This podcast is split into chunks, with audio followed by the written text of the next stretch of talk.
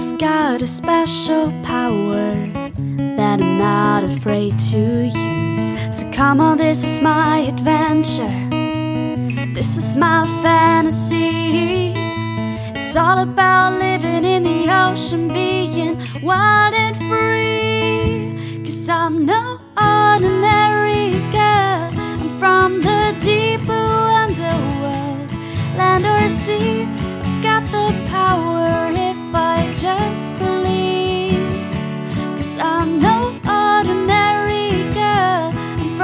the deep blue underworld, land or sea. The world's my oyster. I'm the pearl. No ordinary girl.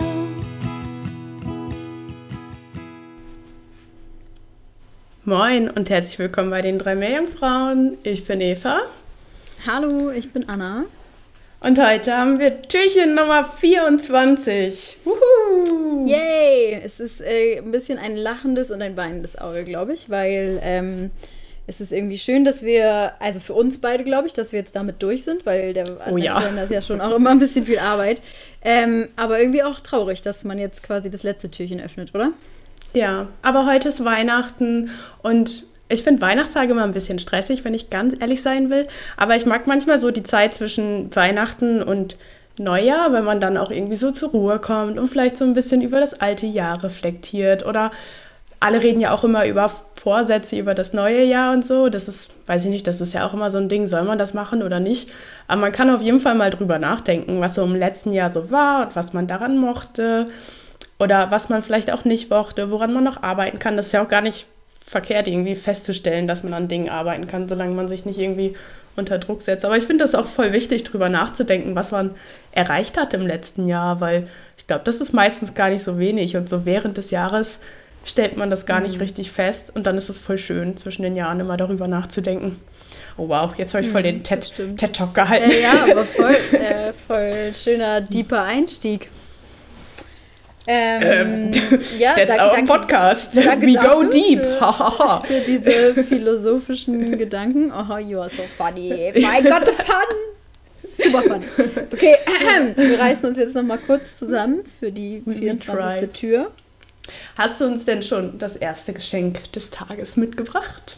Ja, ich hoffe, ihr seid alle ähm, super excited und ich hoffe, dass äh, ihr noch nicht alle einen Weihnachtsbaum habt, weil ich schenke euch jetzt einen Weihnachtsbaum. Badam, das ist auch voll der Pun. Ähm, es geht nämlich heute um den Weihnachtsbaumwurm. Uh, gefährlich. Ja. Ähm, er wurde sich gewünscht von Mike, unserer ähm, inoffiziellen vierten Meerjungfrau, I guess. Äh, I guess so. Mike, ja, Mike habt ihr ja auch schon des Öfteren mal ähm, gehört, bestimmt, wenn ihr unseren Podcast ähm, schon des Öfteren gehört habt. Genau, und Mike hat sich den Weihnachtsbaumwurm gewünscht.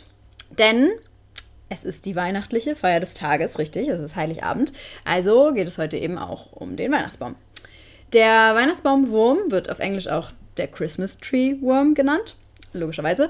Ähm, und auf Deutsch aber auch der bunte Spiralröhrenwurm. Denn er ist eine Art der Kalkröhrenwürmer. Der lateinische Name ist Spirobran Spirobrancus giganteus, was äh, irgendwie witzig ist, denn er ist nicht besonders groß. Der Körper des Wurms wird bis zu 10 cm lang und kann einen Durchmesser von bis zu einem Zentimeter erreichen. Und ähm, genau, der hat dann so einen Tentakelkranz, über den spreche ich gleich auch nochmal. Der kann bis zu 2,5 Zentimeter dann quasi nochmal lang werden. Aber insgesamt halt nicht besonders groß. Die Tiere können die verschiedensten Farben aufweisen. Der Rumpf ist meist blau bis bräunlich gefärbt und die Krone bzw. dieser Tentakelkranz schillert tatsächlich in den buntesten Farben. Also gelb, orange, pink, blau, weiß, braun, alles ist irgendwie dabei. Und die Krone besteht aus jeweils zwei spiralig gewundenen Fortsätzen und dient auch gleichzeitig der Atmung, denn die Krone beherbergt die Kiemen des Wurms. Die erwachsenen Tiere lassen sich nieder, meist in Steinkorallen, und bauen dort ihre Wohnröhre aus Kalk und ziehen dann eben als Erwachsene auch nicht nochmal um, sondern die bleiben dann da, wo sie sich niedergelassen haben. Also man nennt es ja im Fachjargon Sessil. Das haben wir auch schon des Öfteren mal erzählt. Aus der geschützten Röhre streckt das Tier dann seine Tentakelkrone in die Strömung und filtriert damit Plankton aus dem Wasser. Diese gefiederten Strukturen sind mit Schleim bedeckt, in dem dann Nahrungspartikel stecken bleiben ähm, und außerdem auch äh, mit Zilien besetzt, also so winzige quasi ja, Dorn und Haken sozusagen, die dann ähm, beim Festhalten und auch bei dem Weiterleiten der Beute helfen. Durch winzige Bewegungen gelangen die Nahrungspartikel dann eben quasi wie so auf so einem Förderband zur Mundöffnung des Wurms.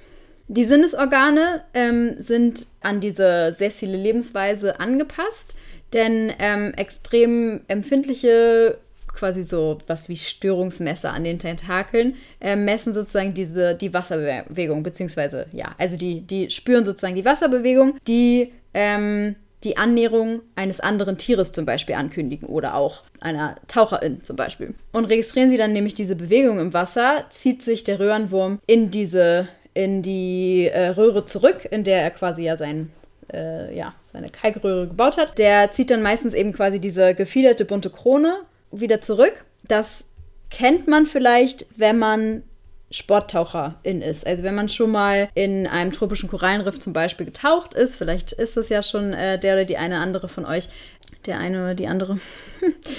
äh, Genau, ähm, wenn ihr schon mal da irgendwie tauchen wart, dann kennt man das vielleicht. Also äh, ja, meistens sind es so Hirnkorallen, also so große Steinkorallen, in denen die äh, Röhrenwürmer leben. Und wenn man da dann so ein bisschen dran fächert und so ein bisschen Wasser quasi Bewegungen imitiert sozusagen, ähm, ja, dann ziehen die sich sofort in ihre Röhrchen zurück. Die Würmer leben in der euphotischen, also in der lichtdurchfluteten Zone und meist eben im relativ flachen Wasser das ist logisch, denn sie leben eben meistens in Korallen, ähm, die ja meist eben auch in relativ warmer Wassertemperatur leben ähm, und auch eben in der lichtdurchfluteten Zone.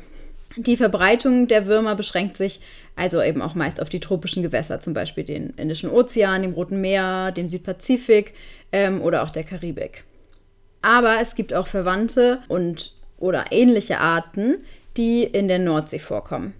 Zum Beispiel ähm, gibt es den äh, Spiralröhrenwurm Spirorbis spirorbis, der Tangen besiedelt, tatsächlich.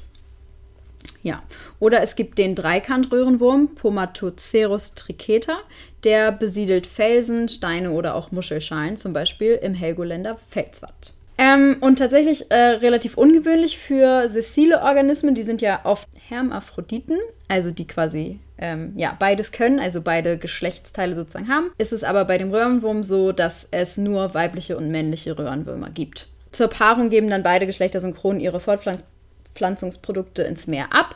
Ähm, das ist wie das Spawning bei Korallen sozusagen, wo dann quasi ne, die Eier und das Spermium ans, ins Wasser abgegeben werden und die müssen sich dann sozusagen finden und dann lassen die sich nieder und finden irgendwo eine Koralle, wo sie eine Röhre bohren können sozusagen und sich in einer Röhre niederlassen können. Genau. Und eine Studie um Devantier et al. hat in den 80ern herausgefunden, dass es sogar eine wechselseitige Beziehung zwischen den Röhrenwürmern und Korallen gibt, in denen sie ihre Behausung haben. Wir haben in einer früheren Folge schon mal über Acanthasta plankii gesprochen, also den Dornkronenseenstern, der Korallen frisst. Das ist äh, die Folge, das war die zwölfte Folge. Und durch die Würmer, die in diesen Hartkorallen hausen, ähm, in der Studie wurden zwei Arten aus, also zwei Korallenarten untersucht aus der Gattung Porites. Ähm, die Studie war am Great Barrier Reef, haben sie die durchgeführt. Und durch die Würmer haben die Korallen die Möglichkeit, sich nach einer Attacke sozusagen von einem Dornkronenseestern schneller zu erholen. Das passiert nämlich dadurch, dass dort, wo die Würmer hausen, sie einigen einzelne sozusagen Polypen Schutz bieten können in diesen Röhren und in ihren, ja, ja, genau, in ihren Röhren. Ähm, und diese Polypen dann der Koralle später bei der Regeneration helfen können. Weil wenn die quasi noch intakt sind, dann können die sich weiter verbreiten und dann quasi die abgefressene Koralle wieder besiedeln. Weil ja auch Korallen oft ähm, totes Material sozusagen einfach wieder besiedeln. Weil die ja meistens nur einfach einen harten Untergrund brauchen. Ja, genau, das war auch, glaube ich, schon alles, was ich zum Weihnachtsbaumwurm erzählen wollte. Cool, vielen Dank, Anna, für dieses sehr passende Thema am heutigen Tag. Ich habe, mhm. ähm, während du erzählt hast, mal nach einem Bild von diesem Weihnachtsbaumwurm gegoogelt, weil ich die ganze Zeit so war, ja, okay, der hat diesen Kranz und so, aber sieht das wirklich aus wie ein Weihnachtsbaum? Aber ja, es sieht mhm. aus wie ein Weihnachtsbaum. Ja, finde ich ähm, nämlich auch. Ja, das ist total cool. Äh, ja. Und ich finde es auch immer schön, wie wir Menschen dann in so äh, Tieren Dinge aus unserem Alltag wiedererkennen. Also ich glaube, das ist ganz natürlich, dass man das macht, aber mhm. dass wir dann eben auch dementsprechend Namen geben und so. Naja, ja. cool. Das war unser ja, letztes genau. Thema. Wow. Mhm. wir wir so haben es geschafft. Geht's. Congrats to us, Anna, aber auch, ja. ich würde sagen, schöne Weihnachten und vielen Dank an alle unsere HörerInnen. Ähm, ja. Ja, ich hoffe, ihr habt alle schöne Tage, ähm, egal ob ihr feiert oder nicht. Ähm, ich hoffe, ihr seid mit euren Liebsten zusammen. Genau, und könnt ein bisschen zur Ruhe kommen. Ich glaube, das haben wir uns alle mal verdient. Ja. Genau. Ja, ich würde sagen, dann ähm, entlassen wir euch hiermit in die Weihnachtstage. Genau. Und hören uns hoffentlich bald wieder. Im neuen Jahr dann, wahrscheinlich. Mhm. Ja. Sehr cool. Okay, bis dann. Bis bald. Bis bald. Tschüss.